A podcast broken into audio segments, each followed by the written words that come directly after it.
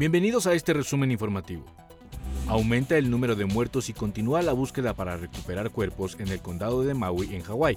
Las autoridades informaron que hasta el momento 106 personas murieron por el incendio forestal que arrasó con varias casas. El gobernador de Hawái, Josh Green, dijo que se completó el 27% de la búsqueda. En Irak inició el Arbain. Se trata de uno de los mayores encuentros religiosos del mundo musulmán.